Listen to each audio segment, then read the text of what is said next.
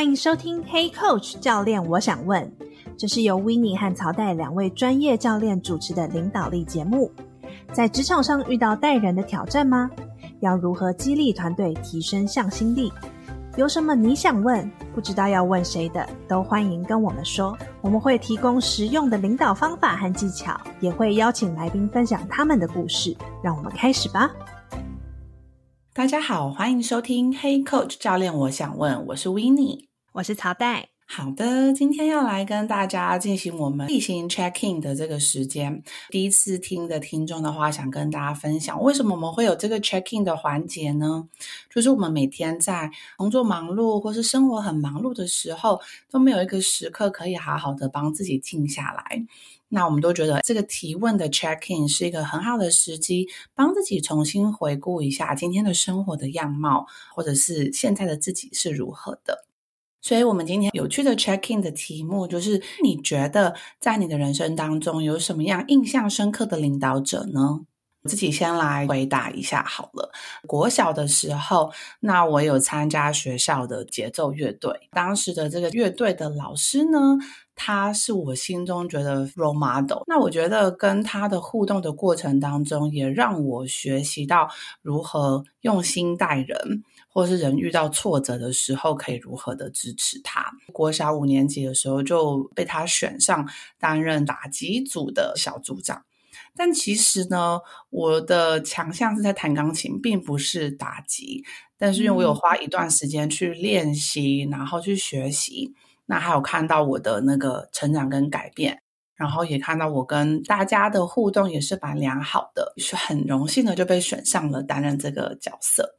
那在这五六年级的两年的过程当中，我看到的是他很支持我们，就是很多的信任，然后跟关心我们每一个人的状况，然后跟给予鼓励。我们有五到六个这个首席的伙伴们，他其实都会额外再花时间。然后每个礼拜或每两个礼拜跟我们一起聚会，然后甚至会跟我们分享一些古典音乐或者是一些 Broadway 的一些秀。除了在我们自己的表演内容的精进以外，他也会给我们很多的衍生物，然后去启发我们的一些音感，或者是我们自己对于这个乐曲的一个解读是什么。到现在可能三十几岁，但是我觉得我们呃这一群五六个人都还是很好的一个伙伴关系，或者我们每年都还是一样会去老师家聚会，所以我觉得是他能够用这样的方式凝聚大家，然后让大家聚在一起，然后又同时信任我们这一群伙伴，或是这一群就是小朋友。坦白说，我觉得也影响了我自己未来在待人处事，或者是在当领导者的时候的一个很清楚的 image。哇，这就是为什么我们需要 check in 的原因。我今天也是第一次听到，原来 Winnie 小时候是钢琴家，有参加节奏乐队，也有看到说一个好的老师真的可以对生命中产生很大的影响。因为我我有跟学校合作嘛，所以好的老师其实就是一个好的领导者的典范。对于孩子或者是我们小的时候来说，看到呃老师这个角色发挥他的领导力，可以感觉这个老师是非常用心的，然后很重视每一个人，凝聚了你们首席的这个团队。这老师的这个影响，三十几岁都还想得到老师，我蛮深刻的。是的，没错。那戴呢？你觉得你有什么印象深刻的 leader 吗？我印象很深刻的一个 leader 是我的第一个老板。大学毕业就加入了这间管理顾问公司，然后我的老板是大概有二十几年经验的资深的顾问，但是他其实非常的谦逊。我虽然就是大学才刚毕业，但是他对于我的想法，他是非常的尊重，然后也非常的平等去对待我。不管是我们去拜访客户啊，或者是去帮企业内训，他都会先问说：“哎，你的观察是什么？你觉得我们哪里做得好，哪里可以做得更好？”然后我每次在谈的时候，他都会很用心的去听，然后也给我一些机会去让我有空间可以去发挥。记得印象蛮深刻，就是那时候我应该工作一年左右吧，然后我们就做了一个企业内训的案子，我们要协助这间企业去培养他的内部讲师。我就有做很多研究啊，在谈到底引导可以怎么做，然后让企业的这个培训不是只是讲授课程而已，而是让企业的讲师可以去带动讨论，然后促进大家的这个发想。他那时候就说：“曹代，我觉得你以后就会写一本跟 facilitation 就是是引导相关的书。”然后就想说：“怎么？”可能啊，就是我才工作一年，你讲这个也太早了吧？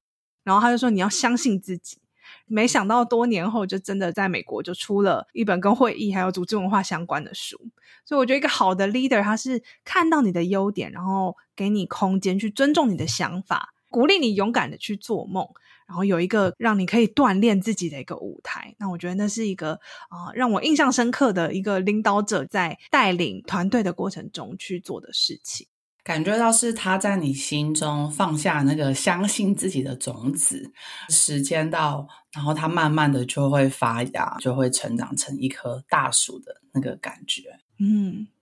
那也想问大家，回应到这个 check in，你们觉得你们自己心中印象很深刻的领导者会是什么样子呢？然后也很欢迎大家跟我们分享。我们今天会想要用这个方式来 check in，也是想要分享说。其实，好的领导者，他能够改变我们除了当下工作的结果，你工作的心情，其实他也会改变我们生命当中接下来的每一个决定。但我也想问你说，就是你觉得现在的领导者会遇到什么样子的课题跟挑战呢？过去的领导者啊，在过去的时代，很多时候就是在职场上成功，就是你把你的专业巩固好，把事情做好，证明自己是可以找到正确答案，可以解决问题。慢慢的，你就升迁啊，担任管理者，确保你的员工也可以找到这些答案。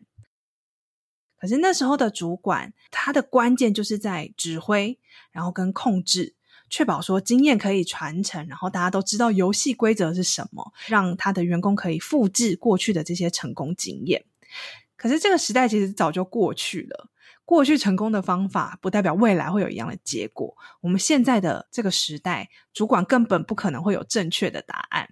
所以我们要重新去思考说：哎，我们改变对主管这个角色的认知。就像那个《哈佛商业评论》里面有一篇文章，他就有提到说，主管正在转变成教练的角色。一篇文章叫做《Leader as Coach》。开始，我们思考“主管”这这两个字，其实是越来越往教练的角色前进。以实际的案例来说，我们也听到很多呃领导者跟我们分享他们遇到的挑战，不管是跨部门协作的啊，是不是能带团队去达成目标，然后在遇到这些外在变化的时候，他有没有那个全局观去俯瞰这件事情？在带领团队的时候，成员到底想法是什么？然后怎么去获得他们的一些信任，或是协助团队跟彼此协作？他们每天觉得好像在救火，然后忙得焦头烂额，其实真的。没有时间在关注自己，所以在面对这样子外在复杂变化的环境，然后又要去带动这个多元的团队，其实未来领导者他很重要的一个课题就是他要怎么样去持续的成长。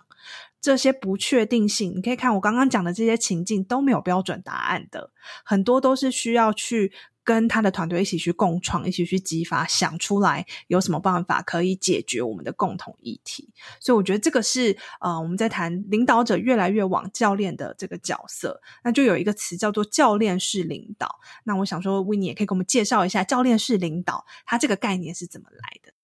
其实这个起源大概是在一九七零年代的时候，北美的那个运动教练是非常知名的嘛，所以其实当时有一位网球教练，他叫做 Timothy g o w a y 他最主要是透过教导网球的这个经验当中，发现其实运动员他们的心中有非常多的干扰，或者是自己的那种心魔，但他们却又难以察觉，因此是他们的内在的可能自我怀疑、自我批判的声音。影响了他们外在比赛的时候的表现，因此就是透过一些比较启发式的对话，或者是陪伴的方式，帮助这些运动员察觉自己的盲点，或察觉自己的心魔，让他们知道可以怎么样去调整、改变，然后进而发挥他们最大的潜能。教练是领导，大概一九七零年代的时候，大部分都是在运动节，大概是两千年后开始在这个组织啊，或者是商业也开始运用教练式领导。它其实最主要的核心是在陪伴，然后成长，或是教练的核心去支持、信任对方，他是可以从这个 A 到 A Plus 的过程。那你刚刚有谈到说，从体育界，然后到了这个商业界，你有没有观察到一些觉得蛮有代表性在谈教练式领导的例子？我觉得大家可以去看，大概二零二零年的时候有出一本书，就叫做《教练》，它是由这个 Bill Campbell，他是呃许多矽谷的这些大公司的 CEO 们的教练。那它里面有收录了许多不错的故事。包含了就是 Apple 的 Steve Jobs，或者是 Google 的执行长，然后或者是 Meta 的营运长的一些故事。故事里面他就有分享说，他们是如何去透过跟 Bill 的对话，他们如何去在他们自己的公司当中去改变他们的一些行为。啊，你刚刚讲到 Meta 的前营运长 Sheryl Sandberg，就让我想到一个人家怎么描述他的一个故事，这不是他自己说的哦，这是在另外一本书叫做《彻底坦率》这本书的作者 Kim Scott 他就提到，因为他以前是在 Google 工作，他那时候的直属主管就是 Sheryl Sandberg，他刚进公司没多久，就在跟啊、那时候 Google 的执行长做简报，报告他的这个业务成果进行的非常顺利，对他的绩效另眼相看。结束的时候，他本来期待 Sheryl Sandberg 要跟他一起庆祝欢呼，Sheryl Sandberg 就跟他说：“诶，那我们到旁边的办公室聊一下。”然后他就有点紧张，想说：“嗯，是不是我有哪里没有做好？希望可以赶快知道说要调整什么。”进了办公室，Sheryl Sandberg 就跟他说：“诶，我觉得你哪里做的很棒。”然后他讲的很具体哦，就是你哪一个策略，用你的论述啊讲的非常的清楚，然后也考量到不同的点，就是他讲了一个非常具体的一个描述。这个作者他就觉得说啊，可是我想知道我哪里可以做得更好啊。然后这个 Sheryl Sandberg 就跟他说：“诶，你先等一等，你先花一分钟肯定自己一下，聚焦在你做得好的地方。”我们再来讨论说你可以调整的地方。所以他们在讨论要调整的时候呢，Joel Sember 就跟他说：“我观察到你在简报的时候，你会一直发出‘嗯’的声音，然后这个频率已经高到我觉得很引人注目。然后知道后面的原因，需不需要什么样的支持？这个 Kim 他本来觉得说啊，这是一件小事吧，没什么大不了，我的内容好就好了。但是呢，这时候他的主管就非常坚定的跟他讲说：你这样子的说话方式可能会对于你。”的职涯发展上会有负面的影响，会建议你可以去找资源，不管是声音教练啊，或者是什么样的资源来协助你，让你可以改掉这个习惯。所以从这个故事就让我印象蛮深刻，因为好的这种教练式的领导者，他不会吝于赞美，看到你做得好的地方，他们都会适时提供鼓励，然后也讲得很具体，他也愿意告诉你真话，然后给你资源协助你的成长，不会就是有很多委婉啊，或是加了糖衣，没有办法真的支持到你的成长。所以这个是教练式领导者让我印象深刻的一个故事。我觉得刚刚在分享的这个过程当中呢，其实听到很重要的一个点，就是其实他是一个以不批判式的方式去跟他对话，然后让 Kim 知道说，哦，他其实这边做一点微调可以让他更好，但他并没有批判说他因为做了这件事，他这个人就是一个不好的 performance。对啊，我觉得要在那个。当下的环境，他观察的非常具体，告诉他说：“诶，这件事可能对你的影响是什么？”那对方才会比较有机会去听得进去，然后才有机会去做改变。所以，从 mini 你的角度，如果是教练是领导，你会怎么定义呢？觉得它其实就是一种领导风格跟方法，透过领导者，他能够去启发、引导，然后培养下属的能力跟潜力，来达到目标。最简单就是一个人他在从 A to A Plus 的过程，你可能引导他看到 A Plus 长得什么样子，陪伴他一起去探索这个路径有哪些可能性，然后陪着他一步一步去突破。所以，他最主要呢，我觉得教练式领导还是专注于在支持跟发展他人，并且去协助他们去找到合适的资源。然后帮助他们在就是个人跟职涯目标的达成。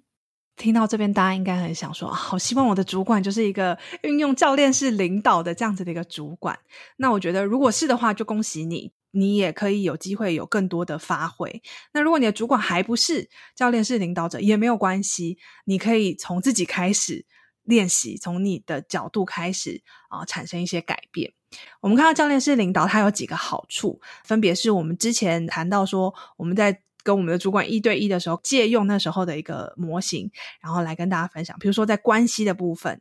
教练式领导，它可以促进主管跟员工的这个信任关系，然后提高团队之间的这个凝聚力。在成长的部分，提高每一个人的自主性跟学习的能力，可以去解决冲突或者是面对沟通这样子的一个能力。那也促进这个团队还有个人的发展。那第三个呢，就是绩效。所以，当这个组织有教练式领导的这样子的一个风格存在的时候，团队的参与度是相对是高的。我们都很想要跟这样子的主管一起合作嘛，留任度也是高的。那对于组织来讲，呃，当你的教练式领导愿意创造一个安全的空间，让大家可以发言的时候，其实你的组织也是持续在创新。所以听起来，教练式领导有蛮多不同面向的好处的。那我也想要聊一聊，说，嗯，从你。你的观察，你有没有看到教练式领导有没有什么样子的限制？有没有什么时候教练式领导可能是不适用的呢？我觉得有大概三个部分，大家可以就是注意一下的一些限制，就是你可以观察一下你现在的组织或是你自己的状态是否如此。第一个需要领导者本身的状态是好的，心境，然后你的能力。然后都要是好的，你愿意投入更多的时间跟精力，然后去承诺。我觉得就跟近期台湾有发生很多这个儿童的一些事件嘛，我觉得也蛮类似的。就是如果今天照顾者他本身的状态不好的时候，他没有办法去以一个好的方式去对待被照顾者。嗯，那因此领导者也是。当领导者的状态不好的时候，他们也没有办法去呃发挥教练式领导的一些过程，因为他需要耐心，他需要等待，他甚至需要创意，这些都是需要你在好的 energy 的时候，你才有办法执行的。第二个就是教练式领导，它不是一个可以立竿见影的，它并不是非常有效率。现在我做了，我明天就看得到改变。它更多是需要耐心，然后长期的发展。所以这也是为什么我们在做 coaching 的时候，都会跟大家说：今天来 coaching 一次，你只是找到了，但不代表你真的可以改变。你要改变的话，你需要透过二十一天，你需要透过三个月，你透过半年、一年，你持续的去调整。然后在调整的这个过程当中，你还会有 up and down，你还是会有掉下去的时候。那个才是一个就是学习的过程，然后第三个就是，如果今天你的工作环境是非常高压的，或者是这个组织只对于结果是看重的，那这个时候就会遇到阻力。身为主管的你，你很多时候会变成救火队员。嗯，员工来来跟你分享我这边有问题的时候，你就是这个公司的救火队员，帮他们解决。但其实教练式领导更多的是需要教他们如何钓鱼的过程，他们要自己去坐在那个岸上，去知道哪个领域有鱼，杆子怎么放才会好。但如果你的环境真的是高压，你也想要开始练习教练式领导的话，那有几个点你可以选。第一个，你要先选择你的这个员工，他本身是能力已经很好，就是他的工作的项目。他都可以做到八九十分，他的能力是没有问题的。第二个就是他本身的状态也是好的，或者他有好的学习能力，他对于零到一的这个过程，他可以自己去找到解决方案，可以先从这些伙伴开始练习领导。嗯、身为领导者的你，挫折比较不会这么高，员工的挫折也相对不会这么的高。这是一个很好的策略。听到这边觉得说，诶，我也想要成为一个教练式的领导者，我可以从什么样子的面向来培养自己呢？我觉得第一步还是要从就是心态的转变开始。这边有几个疑问的方式，你可以思考一下。第一个，你是不是具备成长型思维，就是 growth mindset？第二个是你是否相信人是可以发展的？第三个。你自己本身是否能察觉当下？你是否有这个正念，就是 mindfulness，跟良好的复原力，就是 resilience，就是当你掉到 一个泥沼当中的时候，你是否知道怎么样爬起来？然后第四个就是你是否能够专注在整个人的状态，看到他的多重角色跟环境的连接。今天虽然你的员工他可能是一个呃专员，但你并不是看到他只有专员的这个角色。而是他背后，他可能也是一个喜爱运动的人。他在家庭上面是一个什么样的角色？你是否能够看到多个他，就是完整的他？然后，并且是要愿意去启动这个改变，而不是思考着我要改变你。最终，我们没有一个人可以改变任何人，只有他们自己决定我想要改变的时候，他才会改变。然后最后一个，我觉得就是那个相信，就像刚刚草太分享，leader 他给你的是相信，所以是一个我相信你自己有意愿改变的动机，然后并且我会协助你，这些都是一些教练是呃领导的一些心态的层次，所以大家可以帮自己做一下 checking，看你的状态在哪里呢？嗯，就像你刚刚说的，就是你必须要自己是在一个好的状态，然后知道说，哎，我是不是准备好了？我有这样子的一个 mindset 的转变。那当我们准备好有这样子的心态的时候，其实学习到的知识跟能力才能更一致的展现。很多时候，可能大家在想，我要学习一件事情，就会先从能力面开始增进。但是，当你的心态还没有准备好的时候，其实能力这种知识学得再多，它用出来有时候都不是由内而外的。所以，当你有这些心态的时候，再来看有哪些重要的能力，我这边也跟大家分享三个：倾听、提问跟回馈。以前很多人可能会说这些叫做软实力，但我会觉得它是其实每一个人都需要的核心能力，尤其是我们接下来要迎接未来的这些领导者。倾听是同理心的倾听，不是只听表面的这个字句，而是更理解对方的需求，他重视什么，然后你才能协助他去看到说到底哪里卡关了，找到他可以往下前进的那个动能。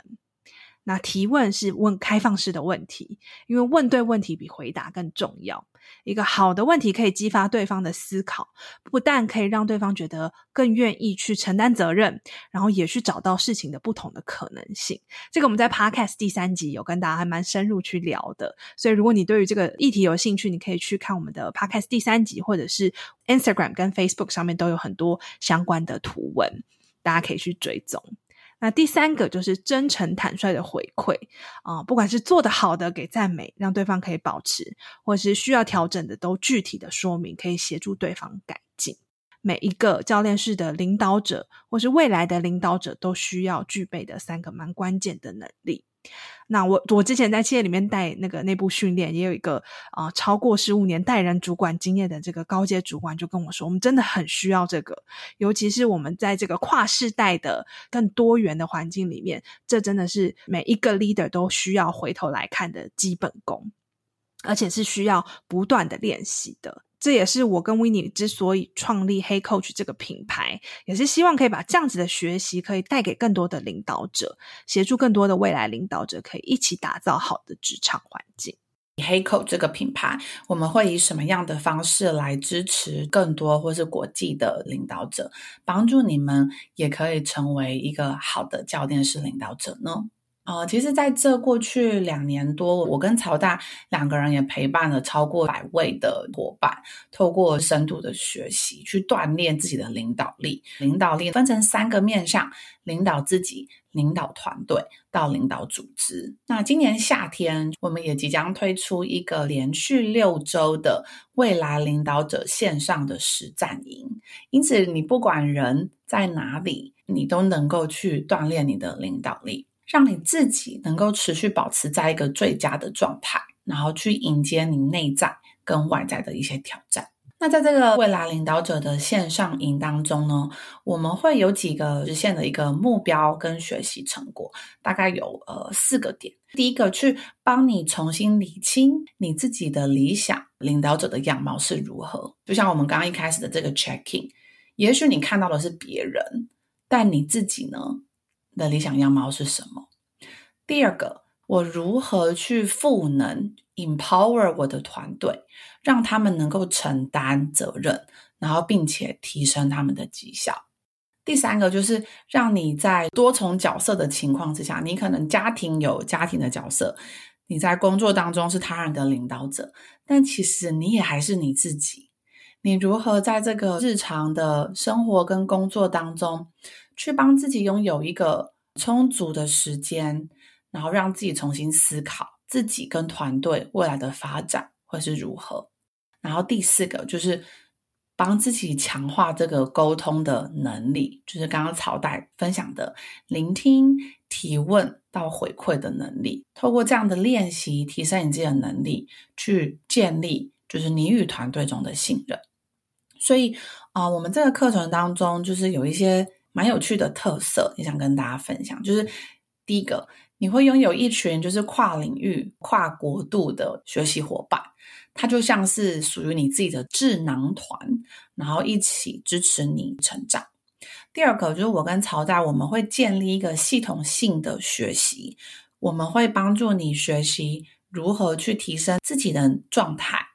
然后到一些知识的分享，更多的是真的在我们的工作坊当中去练习。同时间，你也会有一些功课，让你在你的组织当中练习。然后我们再回来回馈，只有透过自己的练习，那才是最真实的。你才知道你的长处是哪一些，然后有哪一些需要去调整的。然后我们之前有办过一次实体的工作坊，那我看到有许多伙伴回馈是，他们觉得他们自己的心智模式调整了。过去的他们是一个八十 percent 这种害怕生存。的方式在担任领导者啊，我是否会被 fire？我的团队会呃喜欢我吗？就是很多的这种害怕。嗯、而他们结束了这个 program 之后，有八十 percent 的自信跟勇气。我相信我可以做得到。我相信我是一个好的领导者。我相信他人是愿意跟我一起共事，我们能够一起成长的。我看到是一整个人的这个变化。对啊，所以大家可能会很好奇，说，诶，那这个线上六周会是怎么进行的？嗯，我们会有两个模组，今年八月二号开始，前六周呢，就是第一个模组是密集的这个学习跟习惯养成，啊，后六周是更多的团练，还有小组的案例交流。所以你可以看你的需求，怎么样是比较适合你的学习模式。那这内容会包括像刚刚 Winnie 有提到的线上的工作坊，然后也会有主题课程的影片，让你用自己的节奏跟速度去学习。一开始也会让大家做一个这个领导力的评测，就有点像是健检一样，了解自己现在的状态是什么，才可以去规划我接下来想要怎么发展自己的领导力。然后还有小组的这个群组里面的交流，那我跟 Winnie 就会全。全程支持大家的学习。我们之后也会在七月中的时候办一个线上说明会，所以如果你想要了解更多，可以去资讯栏看连结。那谁适合来参加呢？第一个就是你本身就担任的是团队的领导者，你可能有一些管理经验，但你想要持续的突破自我，然后去提升自己的领导力，并且去推动团队的凝聚力。第二个的话，就是你本身是个创业家，或是企业接班人。因为很多时候，这个角色也是蛮孤单的。透过这个跨领域多元团队的学习，持续去锻炼你的领导力，然后让有人真的跟你讲真话。有哪些是你需要去调整的？帮自己突破那个同温层，然后影响你的组织，去做到你想要的改变。然后第三个，在公司内部，你可能是做一个专案负责人，或是人资的策略伙伴。就你可能现在没有实质的团队，但是让你的工作要去影响很多人，或是跟很多人互动。所以我觉得也是一个领导跨部门的专案，然后去帮助你自己在这种与人之间的互动，或是有多方利害关系人的部分，去帮助你自己发挥你的影响力。我觉得教练式的领导，它就是一个观察、沟通，然后激发对方得到结果的过程。所以，并不是只有担任领导者才能来参加。我们今天聊了很多从，从呃现在的领导者遇到什么样子的挑战，然后到我们今天花了蛮多时间一起看看教练式领导到底是什么。所以，Winnie，如果用一两句话总结，你觉得教练式领导你会怎么描述呢？不是直接告诉下属该做什么，而是引导他们思考跟探索，陪伴他们去找出他们适合的自己的解决问题的方法。所以，更多的是一起陪伴。信任，激发他们自己的潜能，帮助他们从 A 到 A Plus 的过程。那如果你本身也是有兴趣成为这个教练式领导或学习教练式领导的话，很欢迎各位可以来参加我们的未来领导者的学程。可以到资讯栏的连接，然后去点选这个未来领导者线上实战营的报名参加的说明会。那如果刚好你听的时间直播的说明会结束的话，欢迎也可以索取影片的回放票。帮助你自己去理解，诶，教练式领导是什么样子？我们在过程当中也会有一些 demo，你更能够去感受得到。喜欢这集的内容吗？欢迎在 Apple Podcasts、Spotify 或这集的节目描述中的连结帮我们评分留言，让我们知道你的想法或想问的问题，我们就有机会在节目中回应你的提问哦。除了 Podcast 之外，Hey Coach 每个月都有线上国际领导者读书会工作坊。今年夏天也有专门为未来领导者设计的线上实战营，邀请你和 Hey Coach 的跨国人才社群一起共学，成为自信勇敢的领导者，共创更美好的职场环境。记得订阅我们的电子报，追踪我们的 Instagram、Facebook 和 LinkedIn，就可以收到最新消息哦。那我们今天就到这边喽，拜拜，下次见，拜拜。